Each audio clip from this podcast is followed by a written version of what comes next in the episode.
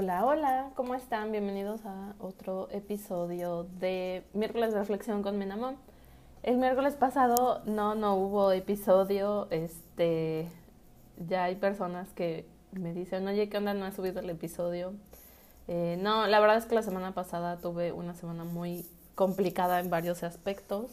Eh, o sea, en el trabajo andaba muy metida con un tema que por ahí los que me siguen en Instagram eh, les conté algo el viernes, entonces andaba muy apurada con eso y em, luego también fue mi primera semana de entrenamientos eh, con, con Araíz, o sea, para, para el tema que les conté de, de regresar a correr, entonces como que no estaba yo enfocada en hacer un episodio para el podcast.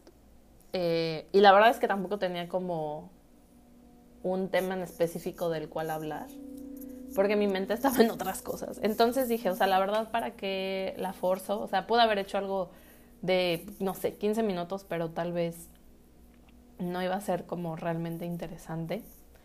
Eh, y pues la verdad es que creo que estuvo bien. O sea, eh, creo que ya les había contado este tema de no estar como súper ansiosa pensando en, en, las cosas que, o sea, en el futuro, sino más bien estar como más en el presente. Eso tiene que ver mucho con una corriente filosófica eh, que se llama estoicismo. La verdad es que no soy súper experta en el tema, eh, lo escuché en el podcast de otra chica que se llama Daniela Guerrero, que me da muchísima no tristeza, pero la verdad es que esperaba mucho sus episodios de los lunes y por ahora no, o sea, puso en pausa su podcast. Pero ella habla mucho del estoicismo y la verdad es que poquito a poco me he ido metiendo a, a conocer un poco más del tema. Quiero comprarme un libro. Hay algunos libros que ella me ha recomendado. Bueno, ella en el podcast, ¿verdad? No directamente a mí. Y bueno, o sea, mucho del estoicismo es esto, ¿no? De vivir tu presente, de no estarte preocupando tanto por el futuro, sino realmente en lo que estás haciendo en el aquí y ahora. Y pues la verdad es que, o sea, eso lo tomé para la semana pasada y dije, ok, ahorita no, no, no, no tengo algo que, que contar, que decir, no me voy a preocupar, o sea, tampoco va a pasar nada si un, una semana no les grabo algo porque pues todos somos humanos y, o sea, dentro de nuestra imperfección está la perfección. Eh, entonces, eh, pues sí, o sea, decidí no hacer el episodio, eso es como lo que les quiero contar. Y, eh, bueno, quiero, quiero dividir el, el, podcast del día de hoy en dos cosas.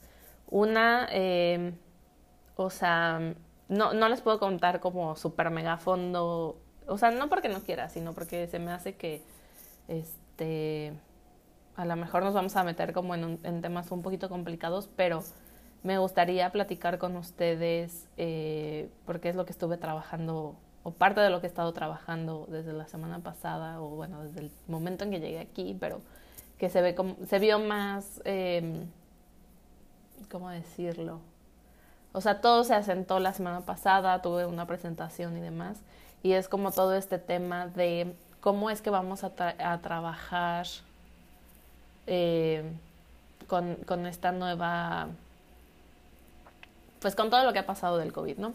Eh, mucho es el tema del trabajo remoto, home office, trabajo flexible, hay como muchos términos, pero me gustaría como contarles cómo lo estoy viviendo yo dentro de mi empresa y cómo veo que van a suceder las cosas de ahora en adelante. La verdad es que soy muy creyente de que no, o sea, todo lo que conocíamos antes del COVID, o sea, del febrero de 2020 eh, para atrás, no es algo que vamos a ver de nuevo. O sea, y no solamente de manera personal, sino con, eh, con el trabajo, con amigos, con nuevas personas, eh, lugares de recreación y, todo esto, pero pues sobre todo en el trabajo. Eh, o sea, creo que definitivamente no podemos esperar, aunque por ahí hay muchísimos artículos de algunos CEOs este, de algunas compañías donde pues están diciendo que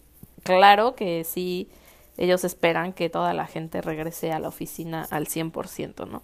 Y al menos aquí en Estados Unidos están esperando que en septiembre todo, todo regresa a la normalidad, pero eso de regresar a la normalidad, honestamente, para mí no existe, porque pues, ¿cuál es la normalidad, no? O la nueva normalidad.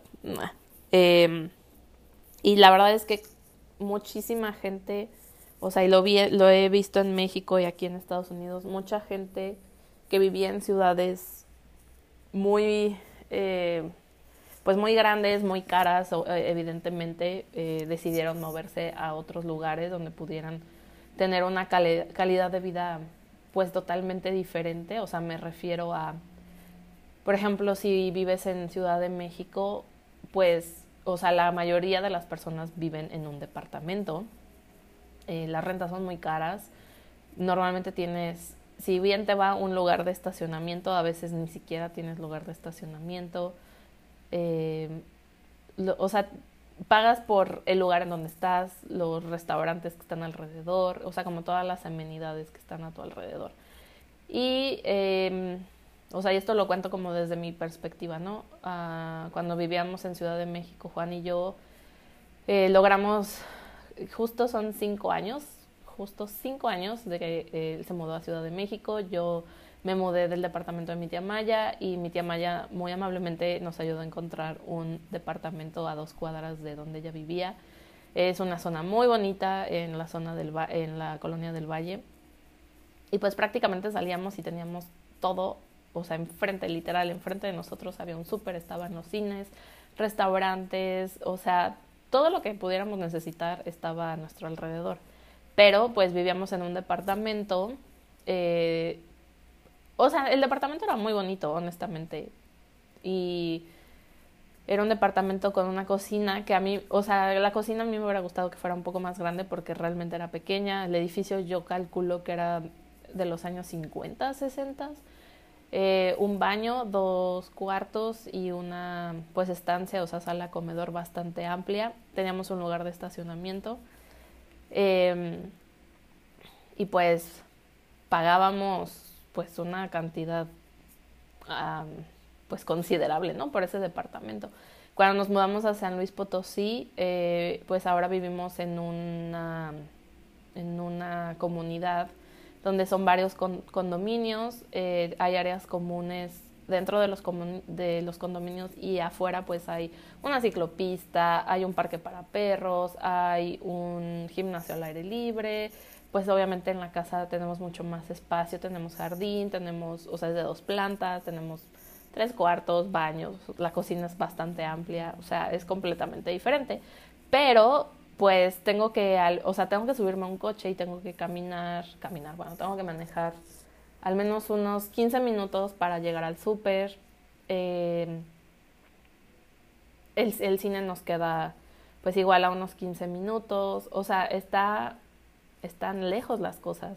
Han llegado más comercios y, y cosas a la zona donde vivimos porque no vivimos en, en San Luis Potosí, San Luis Potosí capital, sino que es una... Eh, pues como una colonia lejana, ah, se me fue el nombre de cómo se llama, este, esto, ¿no? Pero bueno, el caso es que, o sea, está entre San Luis, capital, y La Planta. Eh, pero pues obviamente como muchísima gente de fuera se fue a vivir a este lugar, pues han tenido que poner cosas, ¿no? Pero evidentemente no hay todavía un, un súper grande, eh, hay, hay mercaditos y cosas así, o sea, son como unas cosas por otras, ¿verdad? Entonces lo que les quiero decir es que, bueno, al final muchísima gente ha tomado esa decisión debido a la pandemia, ¿no? O sea, ya se dieron cuenta que pueden trabajar desde cualquier lugar, no tienes que estar en Ciudad de México, no tienes que estar en Monterrey, no tienes, o sea, no tienes que estar en el lugar para poder trabajar, sino más bien ahora todo va mucho más enfocado a los resultados que tú estás dando. Pero pues obviamente y se los puedo decir desde mi experiencia, en marzo del año pasado yo estaba trabajando muchísimo, o sea, empezaba a las seis, seis y media de la mañana, iba terminando a las cuatro o cinco de la tarde, eh, y, de verdad estuve trabajando mucho porque estuvimos haciendo como muchísimos análisis de algunas cosas. Eh, hubo un día que empecé a las 7 de la mañana llamadas y hasta la 1 de la tarde terminé llamadas, mis orejas me dolían. Entonces también las empresas ahora lo que están haciendo es empezar a poner pues cuáles son las reglas del juego, ¿no? No porque estés trabajando de manera remota quiere decir que vas a estar disponible 24/7 para la empresa, ¿no? O sea, también hay, hay tiempos, eh, no porque no estés conectado en la computadora, o sea, muchos usamos ya Skype, eh, Zoom o Teams para, para comunicarnos en la empresa y fuera de la empresa, y no porque no salga ahí tu, tu monito de disponible quiere decir que no estás trabajando, ¿no? Tal vez estás yendo a la oficina de algún proveedor, estás, no sé, en, sitio revisando alguna cosa. No lo sé, ¿no? Pero también es como este tema de eh, la eh,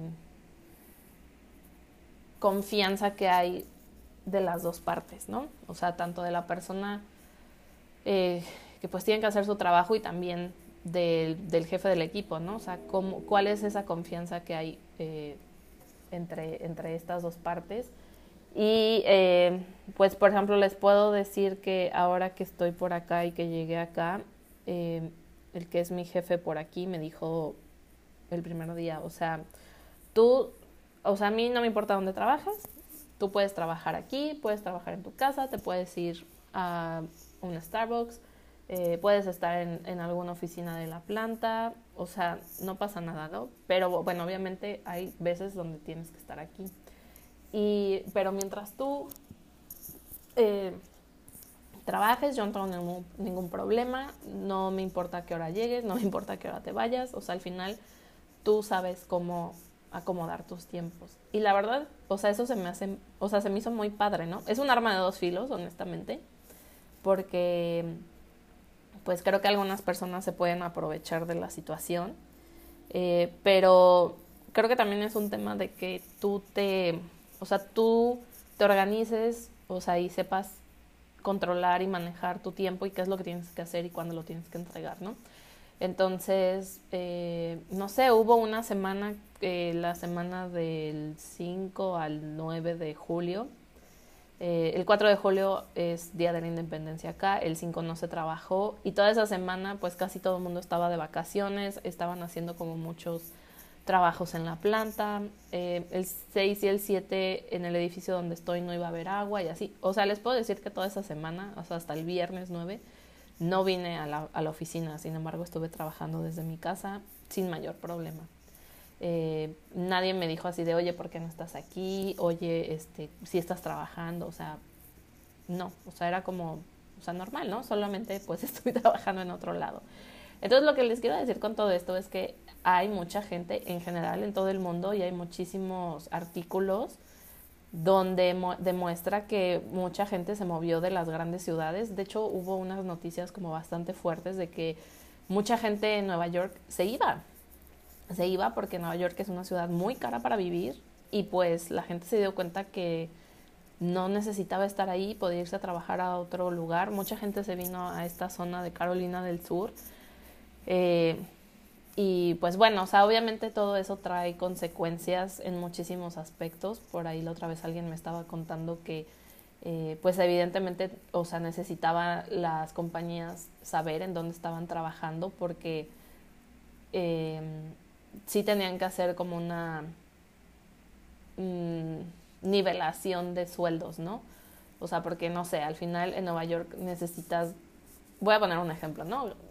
Necesitas ganar 20 mil dólares al mes para que puedas vivir ahí, ¿no? Entonces, si tú te vas a una ciudad donde no es tan cara, pues obviamente, eh, pues ahora vas a tener muchísimo dinero, ¿no? Entonces, por ahí decían que debía de haber una eh, nivelación de, de los sueldos y pues también fiscalmente también se tenían que hacer algunos arreglos, porque bueno, al menos acá en Estados Unidos, por estado hay como, o sea, más bien se rigen por estado, aunque son parte de un país. No soy súper experta y si algo estoy diciendo mal, o sea, discúlpenme.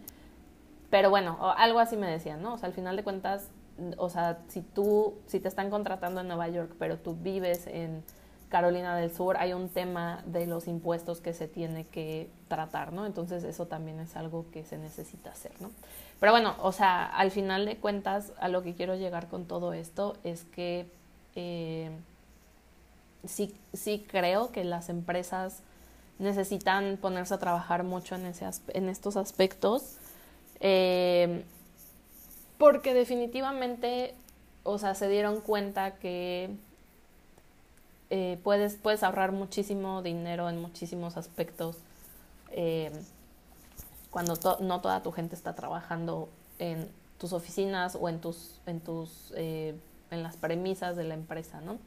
ya sea que tú seas dueño de, del espacio, o sea, como del, inmueble, o rentes el espacio. Eh, yo les puedo decir que, o sea, nosotros tenemos estos dos ejemplos, rentamos espacios y también eh, somos dueños de los espacios. Y, eh, o sea, algo que también, y esto viene ya desde antes de la pandemia, pero la pandemia, digamos que en este sentido ayudó. Eh, e, este tema de que tú tengas un escritorio asignado y, o sea, hasta lo personalices y con personalizar me refiero a que le empiezas a poner que la plantita, la foto de tu familia, este, no sé, N cantidad de cosas, ¿no?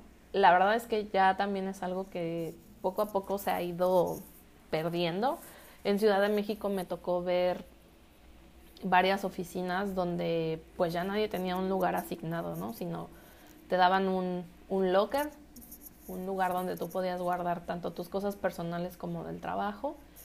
Y lo que sí eran, lo que sí había eran zonas, ¿no? De trabajo, o sea, para que los equipos pudieran estar juntos. Pero ahora sí que el lugar que estuviera disponible era el que tú podías usar para sentarte, ¿no? Y ya no, por ejemplo, si son 20 personas trabajando en ese departamento, no había 20 lugares asignados, a menos de que hubiera una, un requerimiento especial, ¿no? Eh, no sé, por ejemplo, la gente de cuentas por pagar o normal o de contabilidad, pues normalmente siempre están en su lugar, no son personas que eh, o equipos que tengan como mucha interacción con otras personas. Entonces, bueno, también ahí tiene mucho que ver eh, como toda esta conversación previa que tengas con los equipos, hay todo un tema de change management, eh, o sea, de cambiarle el chip a las personas y, o sea, pero de buena manera, ¿no? O sea, irlos introduciendo a estos cambios. Entonces, eh, como les digo, es algo que vi en Ciudad de México hace unos cinco años. Eh, ha evolucionado muchísimo y de muchas maneras. Ahora ya también todo está como súper automatizado. Eh, hay formas de reservar tus lugares, tanto de estacionamiento, locker, eh, lugar para sentarte. Este, o sea, e, e, es, increíble, ¿no? Y a lo que voy con todo esto es que muchas veces como que tenemos la incertidumbre de, ok, o sea, ya no va a tener un lugar, pero o sea, ¿qué tal que yo llego un día y pues no hay lugar? ¿Y qué voy a hacer, no? Y también es como quitarnos estos paradigmas de solo un escritorio es un lugar donde puedo trabajar. No, o sea, hay N cantidad de espacios y formas de trabajar.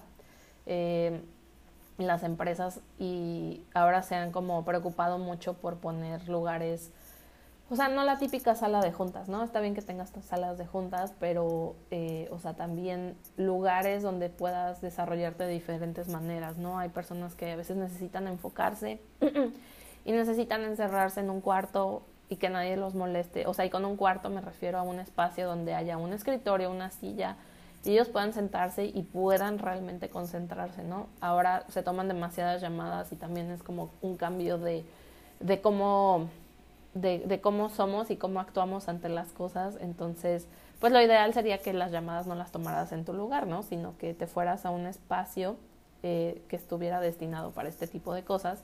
Y no precisamente es una sala de juntas para 10 personas, sino puede ser un espacio pues bastante mucho más pequeño y que sirva para ese propósito, ¿no? Tanto para enfoque o para tomar llamadas donde pues necesitas hacer ruido, ¿no? Entonces, eh, pues sí, em, la verdad es que eh, también he visto que muchas personas ya están regresando a sus oficinas, sobre todo en Ciudad de México, y esto les está pues creo que muchísima gente está, eh, no sé si asustada sea la palabra correcta, ¿no? Pero yo creo que a cualquier persona le causa mucha ansiedad eh, de saber que no, pues hay, muy poca gente realmente vacunada con las dos dosis. Eh, la mayor fuerza de trabajo en estos momentos es gente de mi generación, o sea, de yo mm, de más menos los 30 años hasta los 40 años. Al menos en la planta el, el promedio de edad es de 30 años, entonces pues apenas estamos empezando a vacunarnos todos y apenas es la primera dosis, ¿no? Entonces creo que sí hay como mucha incertidumbre y este y pues obviamente la verdad quienes quieran, o sea, y quienes quieran me refiero a las empresas que quieran llevar a sus empleados al 100% a la oficina y sin darles como estos esquemas de flexibilidad, pues está está un poco complicado. Eh, entonces, de verdad, ojalá que en, sus empresas o en donde trabajen se, se preocupen por este tipo de cosas y empiecen o estén ya trabajando en cómo, cómo, va, cómo van a trabajar de ahora en adelante. Eh, también he sabido de muchos casos donde, no sé, rentaban tres edificios y después, después de hacer como toda una serie de cosas, o sea, y con esto me refiero a poner sensores, eh, hacer algunas pláticas o entrevistas con los equipos de trabajo y ver realmente cómo se utiliza el espacio. Hay un ejemplo de, de una compañía en Londres que tenían tres edificios rentados y pudieron bajar solamente dos edificios eh, para poder seguir con sus operaciones. Entonces, realmente se deshicieron de un edificio. Creo que tuvieron un ahorro de un 20% que eran más o menos como un millón de euros al año, creo, no me acuerdo, ahorita no tengo el dato, pero se los puedo confirmar. Entonces, bueno, ese tipo de cosas, pues claro que a las empresas se les hace muy, este, pues algo muy factible, algo muy rentable, porque pues imagínense eh, poder ahorrar un millón de euros en un año solamente por eso. Eh, entonces, bueno, la verdad es que eh, creo que van a venir como muchos cambios, más cambios a partir de todo esto y sobre todo si quieren que regresemos a trabajar. Y pues lo más importante, como les decía, eh, no porque tengas un trabajo o te den la oportunidad de tener un trabajo flexible quiere decir que vas a estar disponible al 100% todo el tiempo. No, hay reglas, las tiene que poner la empresa. Es algo que tienes que también hablar con tu gerente, o al menos aquí así es. Y este, y pues la otra, ¿no? O sea, no necesitas estar sentado en un lugar para que la gente diga, ah, sí está trabajando. O no necesitas estar conectado todo el tiempo en tu computadora para pues estar trabajando, ¿no? Hay, hay otras formas de trabajar. Y con esto me refiero a que tal vez necesitas estar en sitio, caminando en la planta, este, con un distribuidor, con un eh, proveedor, no lo sé. O sea, la semana pasada, por ejemplo, yo estuve casi todo mi martes en la oficina de, de, uno de nuestros proveedores, me estaban enseñando algunos productos y así, ¿no? Y, o sea, estaba trabajando. Lo único es que pues no estaba en mi computadora. Si alguien necesitaba algo, y que así fue, o sea, mi celular estaba totalmente disponible. En mi celular ahora ya tiene, tenemos eh, Teams instalado, entonces si alguien me quiere mandar un mensaje por medio de Teams, me llega, lo contesto y sin mayor problema, ¿no? Entonces, pero pues sí, o sea, yo misma también pongo mis, mis reglas, era algo que platicaba ayer con, con mi intern de por acá, este, o sea, obviamente, porque me preguntaba que qué hacíamos cuando nos íbamos de vacaciones, ¿no? O sea, si nos podíamos ir de vacaciones cuando nosotros quisiéramos y así. Entonces, obviamente, pues, no te vas a ir de vacaciones justo en un momento como súper crítico si es que tienes algún proyecto, o al menos así lo pienso yo. Pero, por ejemplo, en Navidad, eh, me acuerdo que hubo una vez que querían que a fuerza en Navidad nos quedáramos, y sobre todo los que éramos foráneos, y, o sea, juraban que eran extranjeros, ¿no? Juraban que, o sea, íbamos a trabajar, iba a haber así un, un, un avance impresionante y así, ¿no? Y pues seamos realistas, en diciembre en México, a partir del 12 hasta, del 12 de diciembre hasta el 5 de enero, es una, es una eh, fecha, son fechas muy muertas, o sea, y me refiero a esto porque todo el mundo está pensando en las vacaciones, todo el mundo anda de fiesta, es, un, es una época muy familiar y creo que es muy válido, ¿no?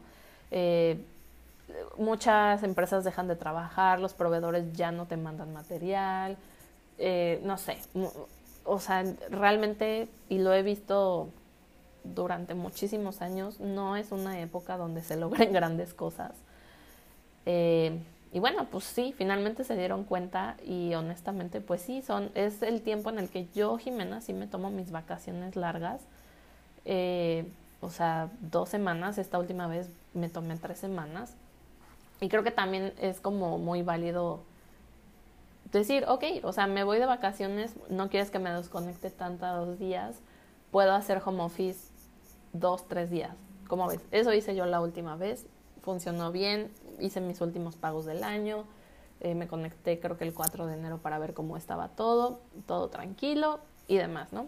Y pues también hay, un, hay horas en las que yo ya no contesto mi celular del trabajo, de hecho, o sea, lo guardo en mi bolsa, lo, lo pongo en silencio y pues ya, ¿no? A menos de que yo sepa que ese día hay algo como muy importante que está sucediendo en la tarde y que posiblemente necesite checar mi, mi celular, pues lo hago, ¿no? Pero la verdad es que no, no estoy pegada a mi celular. Sé de otras personas que por sus funciones que tienen, pues sí tienen que estar más al pendiente de su celular.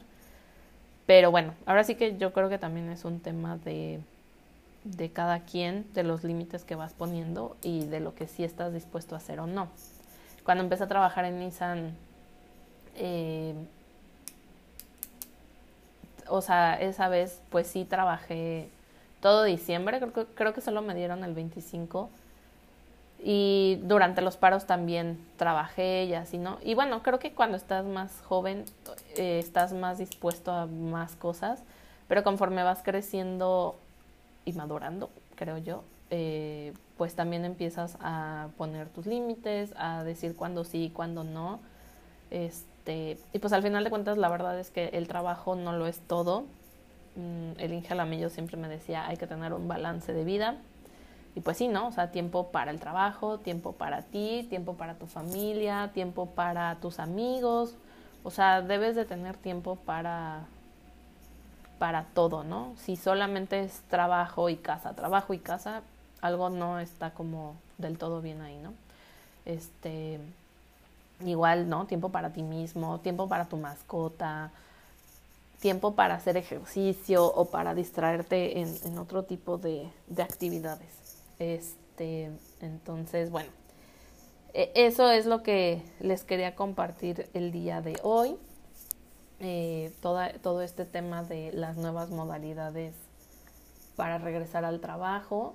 Estaría súper padre que me compartieran cómo lo están viviendo, si apenas van a regresar, cómo se sienten, si ya regresaron y llevan algunas semanas, que han pensado. Creo que, creo que estaría como muy interesante este, este intercambio de, de información. Em, y bueno, ya casi llegamos a los 30 minutos del podcast. Eh, por ahí también en, en, Instagram les compartí que el sábado, eh, el sábado, bueno, los sábados tengo mi, mi maestría y después de la maestría eh, fui a devolver algunas cosas en una tienda. Y cuando pagué la, bueno, llegué a la caja y la señora que estaba atendiéndome, pues me di cuenta que no, no era gringa. y este, y le dije, creo que es más fácil si hablamos en español, ¿no? Y ella me dijo, ay, ya te diste cuenta que, que no hablo bien inglés. Le digo, no, no, no es eso. Le digo, pero pues si podemos hablar en español mejor, ¿no? Y pues nos pusimos a platicar, eh, resulta que la señora era de Venezuela y me estaba diciendo que apenas había llegado aquí algunas semanas y que pues no conocía muchos latinos y así, ¿no?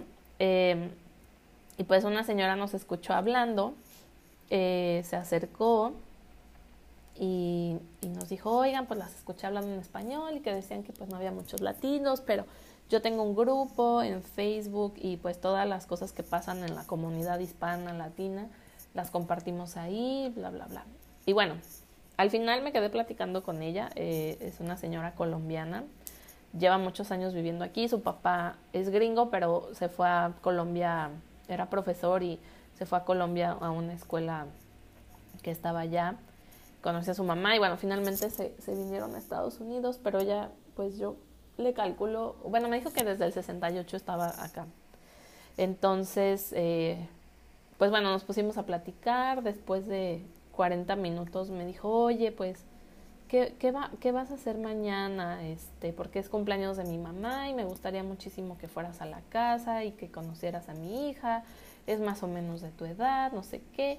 Y bueno, el caso es que eh, intercambiamos números, me mandó la información y el domingo ahí voy a la fiesta, ¿no? La verdad es que pues iba un poco nerviosa y cuando le dije a Juan me dijo, oye, pues ten mucho cuidado, ¿no? Porque pues no, no conocía a la familia, no, no los conocía. Me metí al Instagram de la, digo, al Facebook de la señora pues como para tener más información, me di cuenta que pues sí era una persona real y todo el show, que tenía familia, etcétera. Eh, y pues llegué y la verdad es que me la pasé súper bien, o sea, es muy curioso cómo eh, hay o sea, no, no es como mala comparación ni nada, pero no he tenido como ese tipo de, eh, de invitación de alguien del trabajo, salvo una, una persona me invitó a su casa a nadar. Eh, fue algo como muy tranquilo, ¿no? O sea, era ella, su hijo, otra persona del trabajo, igual con su hijo y yo.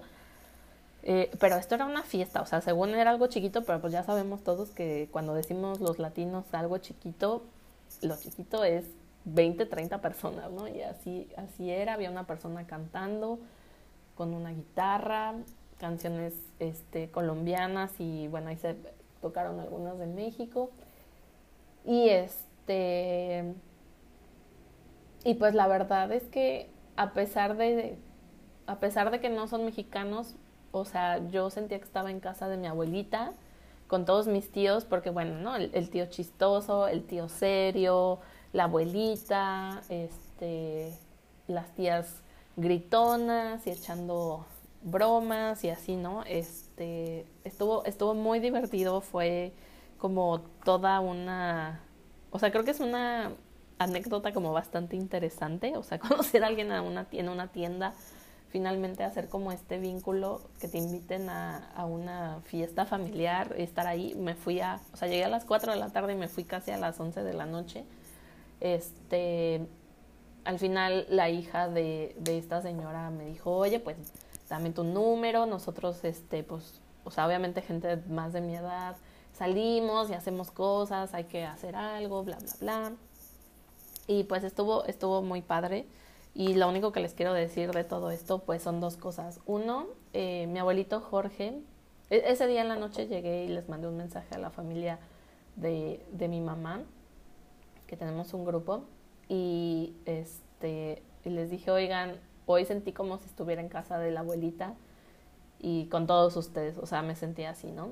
Este, y pues una cosa que que le agradezco a mi abuelito Jorge es que siempre que salía con él, o sea, donde fuéramos, siempre hablaba con la gente, ¿no? Y, o sea, y no le daba pena nada, a todos los trataba por igual y creo que es algo que tanto mi mamá como mis tíos han contado en, en varias ocasiones, o sea, hay como muchas anécdotas de cómo mi abuelito eh, se hizo amigo de muchas personas y la gente lo quería porque pues era súper auténtico, ¿no?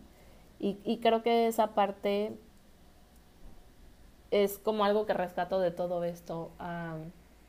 y, y, ayer lo dije, o sea, por hablar en español con alguien, alguien más se acercó.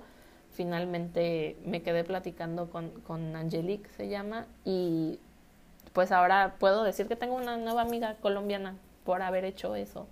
Este, y bueno, esto no lo conté, pero igual el viernes estaba en una tienda y escuché a alguien hablando en español, estaban probando unos zapatos, la niña se estaba probando sus zapatos, y yo así de, ay, qué bonitos zapatos, y nos pusimos a platicar, igual intercambié números con esta persona, eh, eran puertorriqueños, y pues la verdad es que uno nunca sabe qué pueden salir de, de estas cosas, y creo que pues la otra cosa que quería decir es que a veces yo nunca me he sentido así, honestamente. O sea, soy como, estoy muy orgullosa de ser mexicana, estoy muy orgullosa de mi país.